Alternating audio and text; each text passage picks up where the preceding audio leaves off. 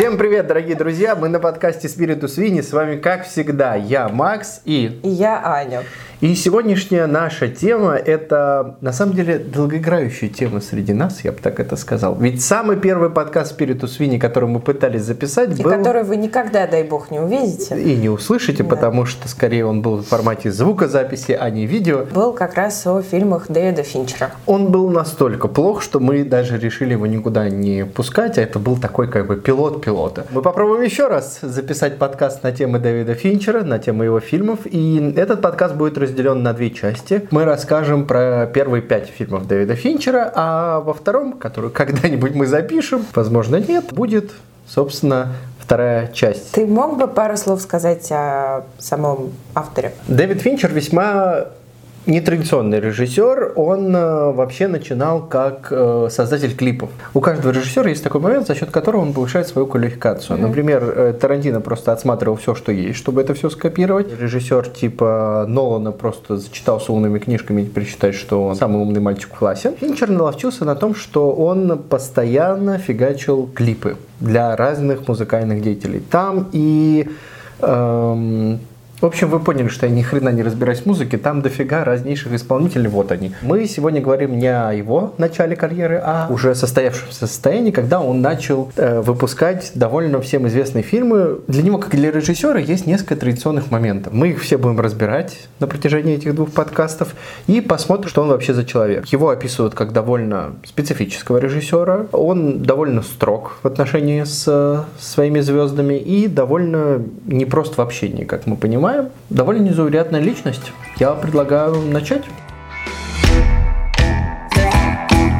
Ну и для начала расскажем про одну э, вещь, которая будет связана с этим подкастом. Мы не будем описывать все хитросплетения его фильмов. Да, если вы хотите посмотреть фильм, посмотрите фильм. Этот подкаст будет со спойлерами, сразу предупредим. Этот подкаст будет вообще голая правда. У, Максимушка! Так что давай перейдем к первому фильму. Итак, наш первый фильм, 95-й год, фильм, который называется «Семь». Надо отметить, что это не первый снятый им фильм. Вообще первый снятый фильм был «Чужой 3». А, это вот там, где прекрасная, почти лысая Сигурни Уивер, вот этот вот чужой, который так... Ты описал буквально любые фильмы с, э, про Нет, ну «Чужого». он прям, он такой, он прям страшный там. Вы сейчас увидите э, то, какой там был чужой, и он был прекрасный, потому что мне кажется, что Векна в очень, стран, э, в очень странных делах был с него списан, потому что у него такие глазницы и нос впал. Очень странный фильм. Возможно, это объясняет, почему Дэвид Финчер больше никогда в жизни не писал сценарии. Все режиссерские работы после – это режиссерские работы. А, Сценарий к он ним не писал писал. другие, другие люди. А к этому он был и продюсером, и сценаристом, и режиссером. И, видимо, он про себя понял, что сценарист он хреновый. Вкратце сюжет это рассказывает про двух детективов. Они находятся в неком безымянном городе. Один вот-вот выйдет на пенсию, наконец-то заживет нормальную жизнь, а второй молодой юнец Брэд Питт, который так и рвется в бой. И перед ними стоит следующее дело. Некий маньяк убивает людей каждый день э, с тем, что отмечая каждое убийство как один смертный грех. Похоть, голод, э, жадность тоже очень плохое чувство. Ну, в общем, все эти люди. Каждый день они убивают, каждый день преступления, каждый день наши бравые солдаты пытаются выяснить, наши бравые детективы пытаются выяснить, а что, собственно говоря, происходит-то здесь. Вот здесь творится. Да, какого хера здесь творится? Расскажи, пожалуйста, когда ты первый раз вообще посмотрел фильм 7? Я посмотрела фильм «Семь», наверное, первый раз мне было лет, может, 14. На меня произвело впечатление. Ну, больше всего мне, конечно, понравился Кевин Спейси. Шикарный мужчина. Кстати, к этому есть один очень интересный факт, что Кевин Спейси, когда только заключал контракт с э, Дэвидом Финчером, он вообще не хотел никак участвовать в промо-фильма. Как вы знаете, наверняка в старых фильмах обычно титры показывались до самого действия. То есть а- главные актеры привлекались за счет того, что вначале показывается Брэд Питт, вначале показывается Гвинет Пелтрум. Так вот, А. Спейси запретил чтобы его как-либо указывали в титрах. Почему? Потому что Спейси к тому моменту уже сыграл довольно много всяких мудаков, злодеев и так далее, и понял, что как только его покажут в титрах, все сразу поймут, ну, блядь, понятно, кто убийца. А, прикольно. Понравился дуэт э, Брэда Питта и Моргана Фримена.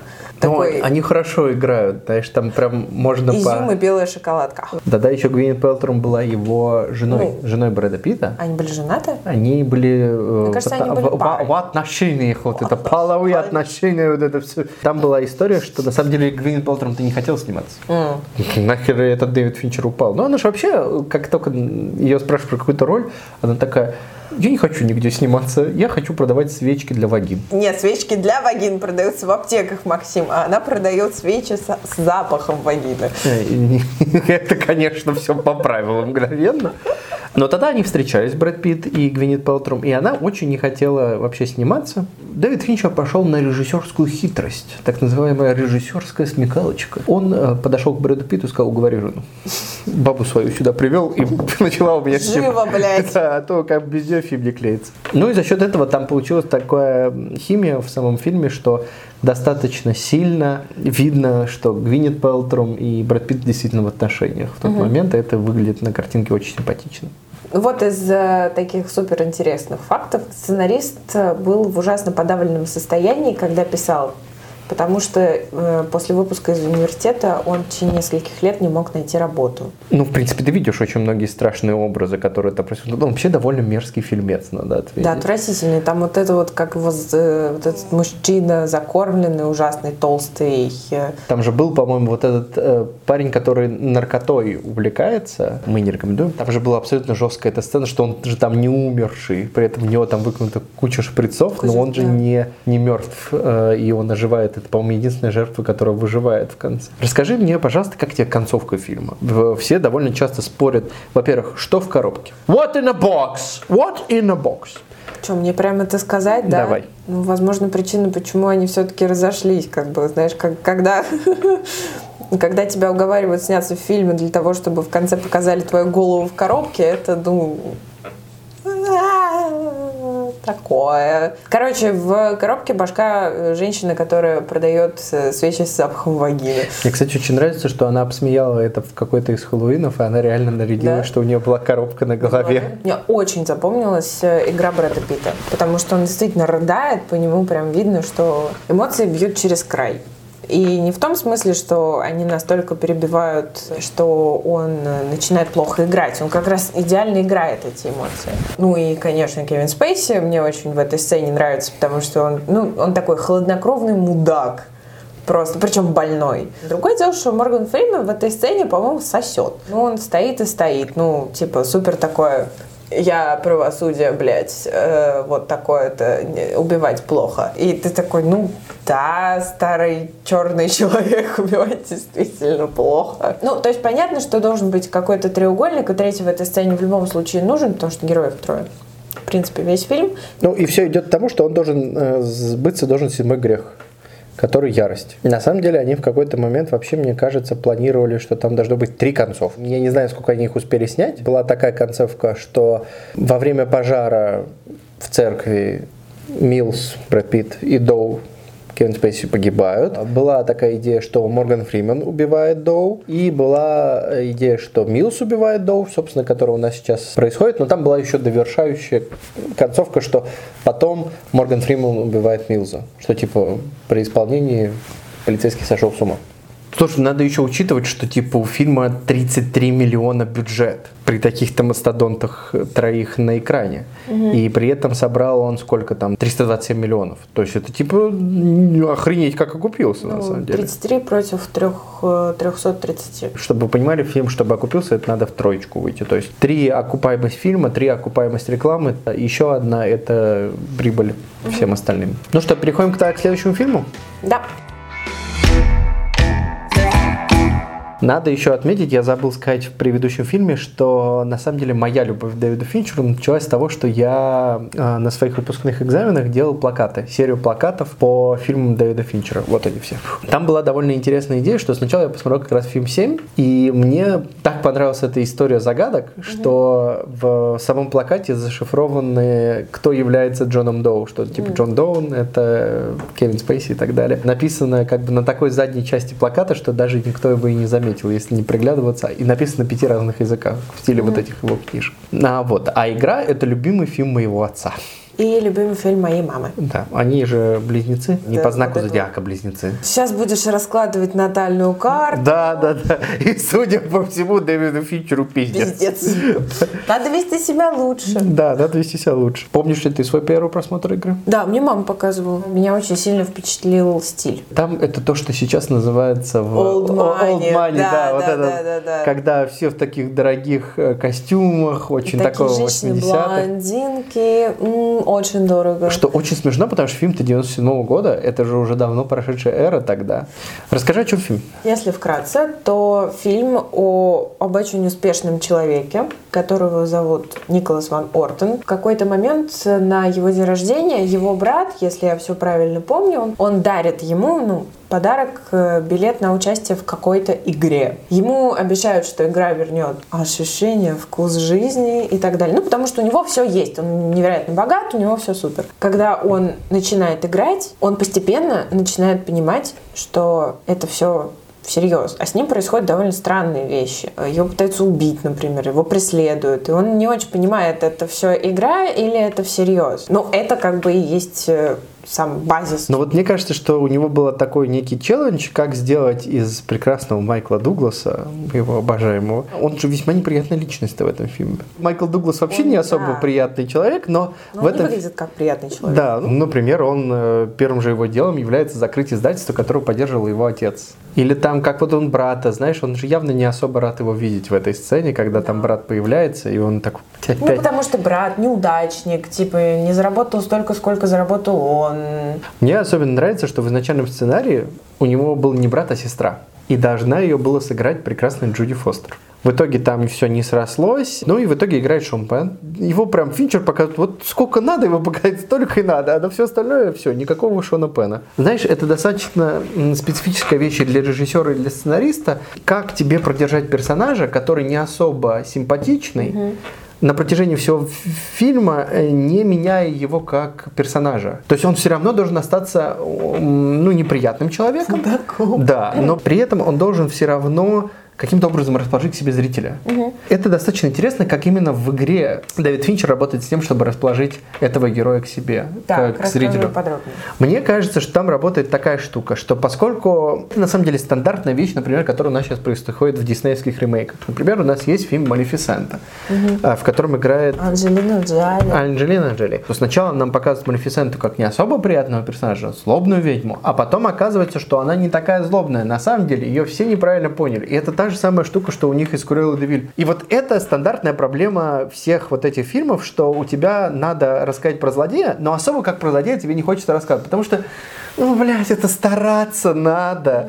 Это надо, типа, думать о том, как сделать персонажа, чтобы он казался более-менее злым, но при этом приятным, и он бы был главным героем, а жрать уже хочется. И ну, напиши его хорошо сделать. Он спас котенка, он не по- и он его не поняло общество. Он святой. Да, а Майклу Дугласу похер, понял его общество или не понял его общество. И количество неприятностей, которые с ним происходят, нас фактически заставляет его полюбить, потому что он проходит через какое-то дерьмо, когда он оказывается в гробу в Мексике, там где-то, или где он там оказался. Это же полный атас, он же реально там в белом костюме идет по пустыне, все дела. Он настолько хорошо прописан, что у тебя не возникает ощущения, что это персонаж. Ты можешь поверить в то, что есть такой реальный человек. И из-за того, что вот вся эта жопа происходит с реальным человеком, ты как-то себя с этим ассоциируешь и, конечно, начинаешь ему сопереживать. Чего э, очень не хватает в современных фильмах, как мне кажется, потому что э, сейчас да даже у Финчера, отс- отсылаю вас к нашим, к нашим следующим эпизодам, то, что мы можем смотреть от него сейчас, ну даже там условно какая-нибудь исчезнувшая, которую я очень люблю. Вот в игре ты веришь, ну, что этот человек есть, что это может быть реальная история. А дальше градус, э, градус пиздеца, извините, пожалуйста, он настолько нарастает в других фильмах следующих и в нынешнем, ну вот в кино 20, 2023 года, в принципе, что ты перестаешь верить в то, что такой человек мог бы существовать. Вообще никоим образом не ассоциируешь себя с героем. Тебе может быть жалко, например, котеночка. Или тебе может быть жалко человека, что он потерял там, не знаю, жену, ребенка. Окей. Тебе может быть теоретически его жалко. Но ты не будешь сопереживать э, персонажу, потому что он настолько хорошо прописан, что ты веришь в его существование. Нет коннекшена между тобой и э, героем. Между вами все равно экран. Итак, наш следующий фильм «Бойцовский клуб». Ладно, окей, хорошо, просто скажи мне, почему он произвел на тебя такое впечатление, что ты довольно большую часть своей жизни начал просто на нем базироваться, базироваться, понимаешь? Это все токсичная маскулинность, Аня. Это все токсичная маскулинность э, с Да? примесью То есть шубу гомосексуальности. да. Все-таки хочешь шубу, как у Дёрдена, да? Да, ну все-таки с этого все и начинается. Ты смотришь на Талера Дёрна, смотришь на пресс, смотришь на все остальное и такой... Понимаешь, что ни шубу, ни пресс ты никогда не сможешь себе позволить. Да, и такой, да, потом начинается раздвоение личности и погнали. Суть сюжета рассказывает нам о том, что существует очень невыспавшийся человек, как все мы. И он... Эта как-. Да. Э, Он никак не может уснуть. Он постоянно ходит на группы поддержки, чтобы просто поплакаться в большие сиськи Большого Боба. А чем они были набиты? Опилками. Опилками? Да. Прикольно. Да. Какая прелесть. Представляешь, как ему 45 килограмм на себе тащить вот эти все будут? 45 кило. Ну, это же должно выглядеть все-таки как-то профессионально. сиськи, ну ну да. да. В какой-то момент у него Я появляются впечатлена. два персонажа. Это его друг Тайлер Друг. который варит мыло, впоследствии производит из него еще и динамит.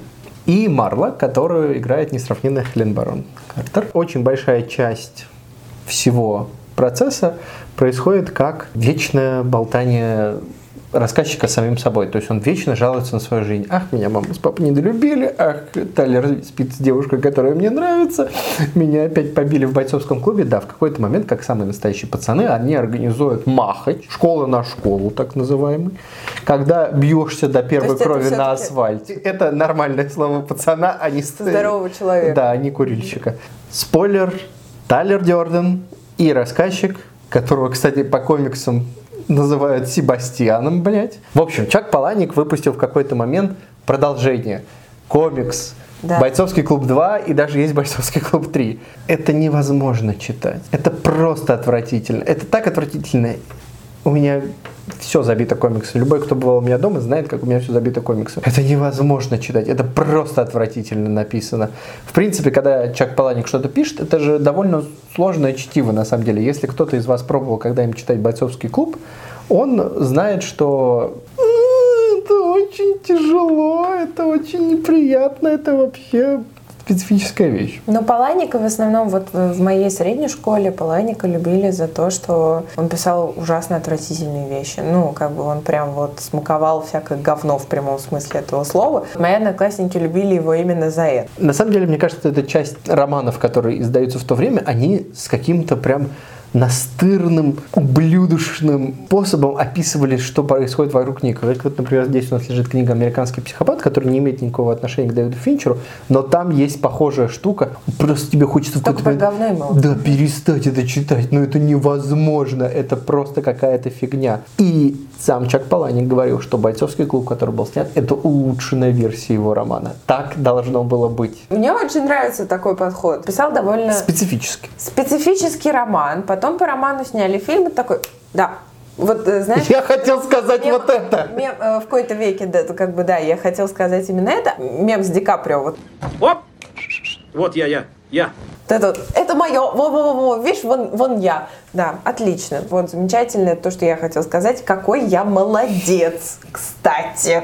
Отвечая на твой вопрос, как, э, почему этот фильм произвел на меня такое большое впечатление, там есть одна очень крутая сцена. В какой-то момент э, Тайлер залетает в магазин, берет на ствол продавца и говорит, что типа, кем ты мечтал стать? И продавец такой, я типа хотел быть ветеринаром. Тайлер забирает у него права и говорит, если ты типа не станешь ветеринаром за 4 недели, то я при- найду тебя и грохну. Это- вот это произвело на меня самое большое впечатление. Ты что- поэтому не получал права? Да.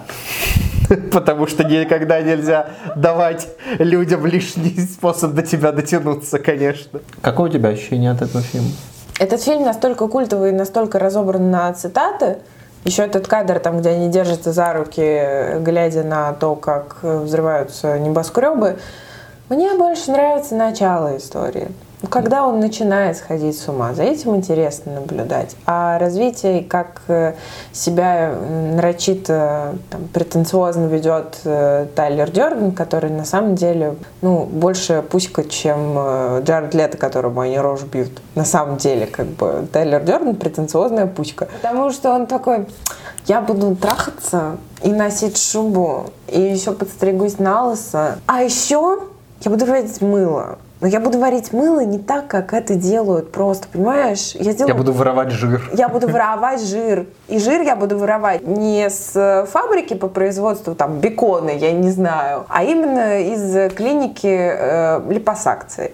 Я бы сказала, если честно, мне кажется, подходит слово гламурный. Это, кстати, очень интересная мысль, что э, то, что тогда снималось, оно реально в какой-то момент подходит чем-то под вот это ощущение начала нулевых. То, как они одеваются, то, как они в какие-то моменты, вот это псевдофилософские разговоры, это прям очень напоминает да, эпоху гламура. Кстати. Э, против чего мы воюем? Против финансовой системы, вот эта вся фигня. Класс, и при этом что дорогущая шуба, извините. Да, да, да, да, но это как я бы еще и развитие глобализма в общем смысле очень под это как бы ложится. Вот это кино как сумочка Барби. Оно блестящее, оно яркого цвета. Это стало мейнстримом эти идеи. Вот, да, это то слово, которое, вокруг которого я как раз и крутил все это. Никого уже не удивишь э, трусами от Кельвина Кляйна или крылышками ангела Виктория Секрет. Ну и у Виктории Секрет сейчас уже посрать. так пали, пали продажи именно из-за того, что они, например, не признавали эту часть. Они не держат просто, они не держат волну, условно говоря. Мода, про, прошла мода на очень худых с большими сиськами, настала мода на разнообразие и толерантность. Значит, одна из самых смешных вещей, что сделали на этом фильме, в какой-то момент после секса Тайлера Дёрдена и Марла, он ей говорит, давай ты сделаешь аборт. Угу продюсеры схватились за голову, типа, господи, куда мы это вообще впендюрим? Они тогда, хорошо, мы меняем фразу, на следующую вы сто процентов соглашаетесь. И они mm-hmm. такие, ладно, ладно, мы готовы. Следующая фраза была, меня так не трахали с начальной школы, они такие, блин, ну это, конечно, поменяли. Какой у него был бюджет?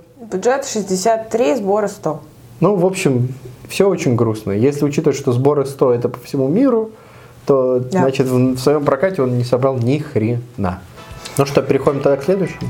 Да.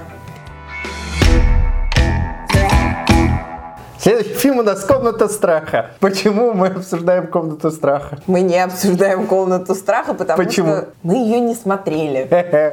Вот так охерительно мы подготовились к подкасту.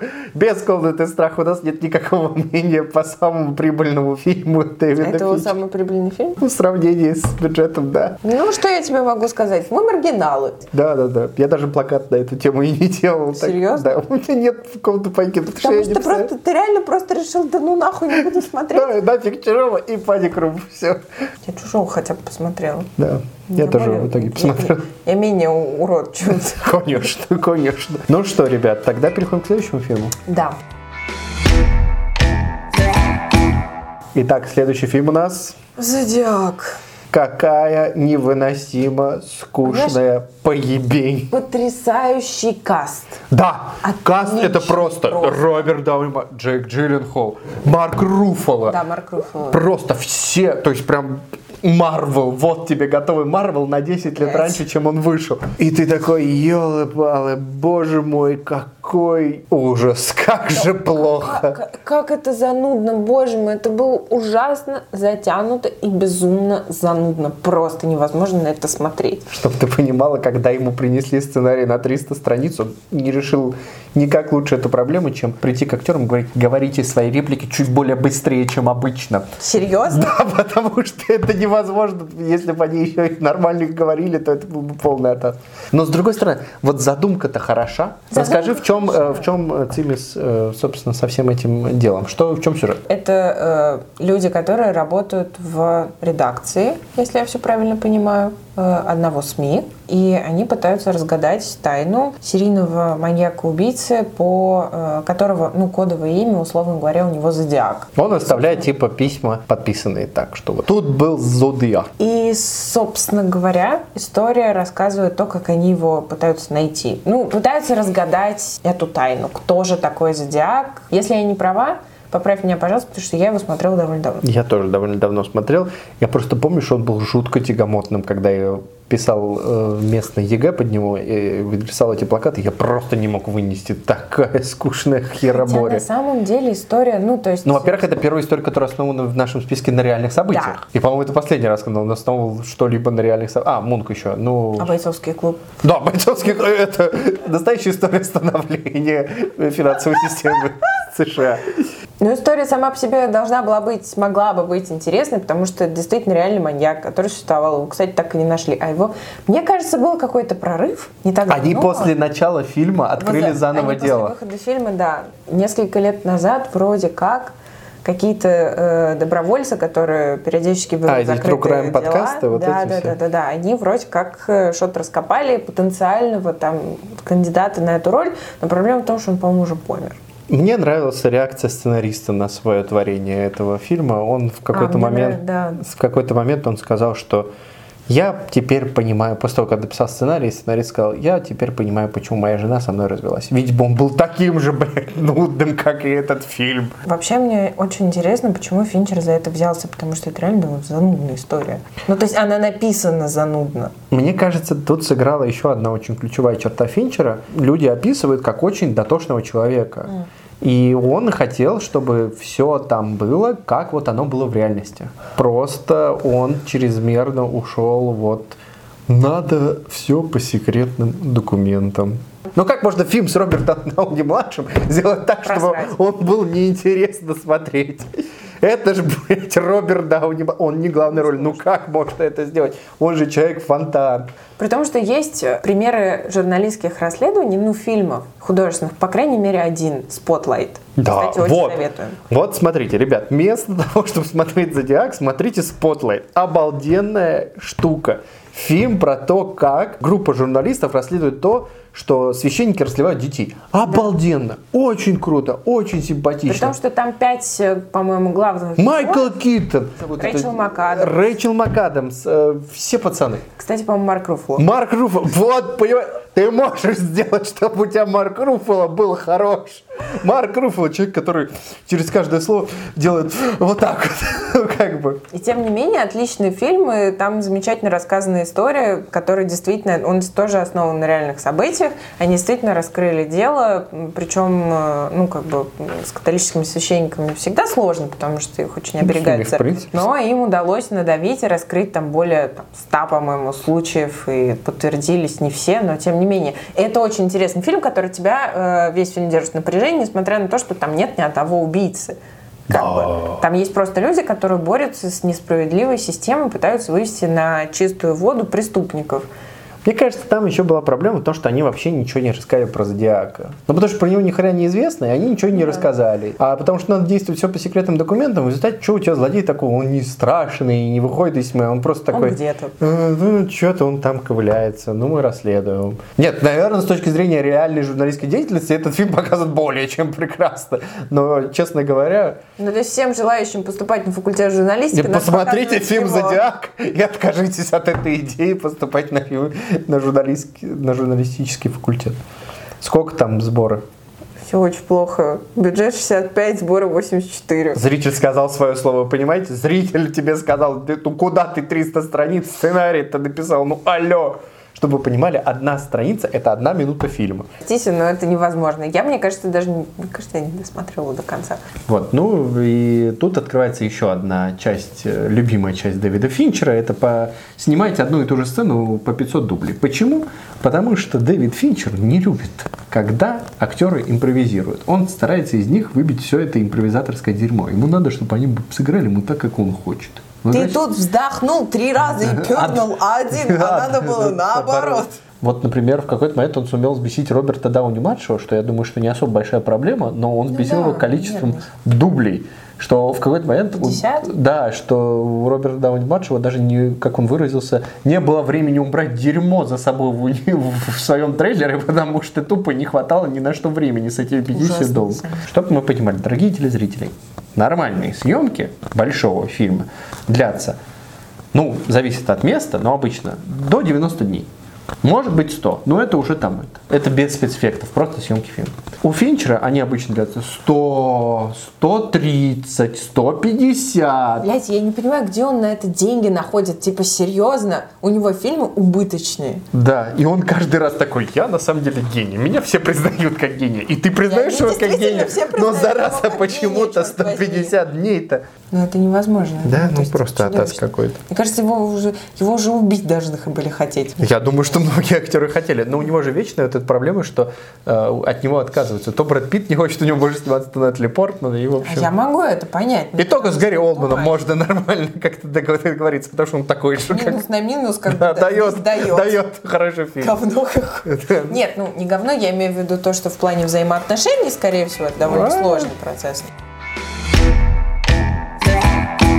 Ну что, поехали на последний фильм в этот раз. Следующий будет на следующей в серии подкаста. А последний фильм у нас на сегодня это Бенджамин Баттон. и его загадочная история. История, леденящая кровь и другие места. Расскажи мне, пожалуйста, про что сюжет. Э, Я вздыхаю, потому что это, наверное, ну, для меня это самый нехарактерный фильм Финчера, который очень сильно, в моем понимании, выбивается из э, всей канвы. Который родился стариком, и на протяжении всей его жизни он молодеет. Родился он в начале 20 века, э, что интересно в Новом Орлеане.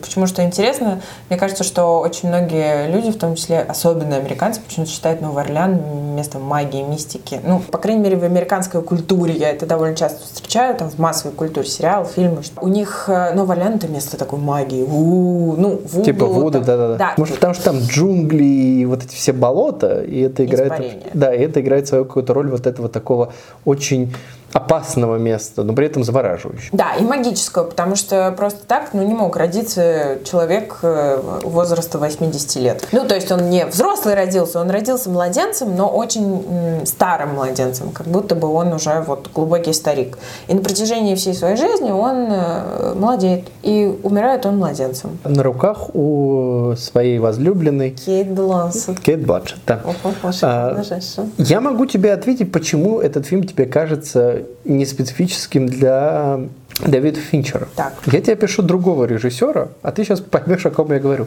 Итак, этот режиссер очень любит захватывающие приключения, как по-чешски выражается, добродружестве, и он использует много CGI. Кто этот человек? Наверное, Стивен Спилберг. Да, Стивен Спилберг, потому что Стивен Спилберг изначально планировал в 90-х годах снять этот фильм. М. И мне кажется, что очень большое количество наработок осталось от него. Интересно, почему вообще Финчер взялся за этот проект? Это вообще на него не очень похоже. Кстати, в главной роли у Стивена Спилберга должен был быть Том Круз. Прикиньте, как бы это было. Старый Том Круз, ну понимаешь, как бы там, там нечего Он не- было бы невозможно. Да, да, да, техника бы глючила, когда пыталась бы составить Тома Круза. Я воспринимаю этот фильм, честно говоря, потому что, да, история, но она такая, вот именно за это я не люблю Спилберга, за вот это натянущееся приключение. И мальца слащава. И молча- очень слащаво. Ну да, это очень, слащаво. такая, ну это мелодрама. Да, это уж честно. Мне кажется, что Финчер тупо э, отрабатывал все технические возможности на этом фильме. А, То есть, что я грим, буду на использовать? который тратили 5 Да. часов Брэда Питта. Да, всякие техники, когда его там омолаживали, типа в первой части фильма вообще это нарисованная голова э, Брэда Питта. И мне кажется, он просто тупо отрабатывал технику, как это все можно сделать и снять какой-нибудь там худо-бедно приличный фильм. А, кстати, собрал ли этот фильм? И на удивление, people it. 150 миллионов бюджет, 333 и 3 ведра сборов. Неплохо, ну отбились Ну, хотя он бы. окупился. да. Окупился. Тебе самому-то история нравится? Нет, Мне тоже. фигня какая-то. Да не, ну красивые актеры. И история очень миленькая, но ну, я не знаю, я не вижу в этом никакой особой прелести. Мне кажется, с этого фильма началась вот еще одна история вот Брэда Питта, который ушел от этого бэтбоя амплуа и начал э, переходить вот в это амплуа э, бати для всех. А дальше уже началось вот это все про бейсбол, про древо жизни, вот эта вся херня, что он такой типа любящий отец и вот это вот все. Ну, а как ты с такой женой поиграешь героя-любовника с другой стороны? Да, да, да. А с другой стороны, то, что он сейчас Ага, пытается сделать, э, сделать это, типа, он вернулся, ну, видно, что он уже немножко не, никуда. Bullet Train это все еще хорошо, но это уже не, не мистер Смит, это скорее Да. уже дед сражается сражается на полях войны, давно прошедшей вдали. Нет, он все равно выглядит намного круче, чем большинство актеров в этом Bullet Train, но все равно. Ты уже просто понимаешь, что с ним ты уже не снимешь там 14 друзей Оушена. Он уже ушел вот этого от амплуа, вот этого Да. немножко раздолбая. Он больше не раздолбай. Вот мне кажется, вот на этом фильме у него закончилась немножко вот эта его раздолбайская натура. И началось, Все по-серьезному. Все по документам. ну, кошмар. Да. Очень, очень ему сочувствую. Хотя, может, это и правильное развитие его карьеры. Не знаю. А дальнейшее развитие карьеры Дэвида Финчера мы обсудим в следующий раз. А также расскажем, какой из всех фильмов э, Дэвида Финчера является нашим любимым. Оставим некую интригу. Ребята, оставляйте комментарии, подписывайтесь. Вы все знаете. Не забудьте поставить на колокольчик, потому что скоро выйдет вторая часть. А пока-пока. Пока.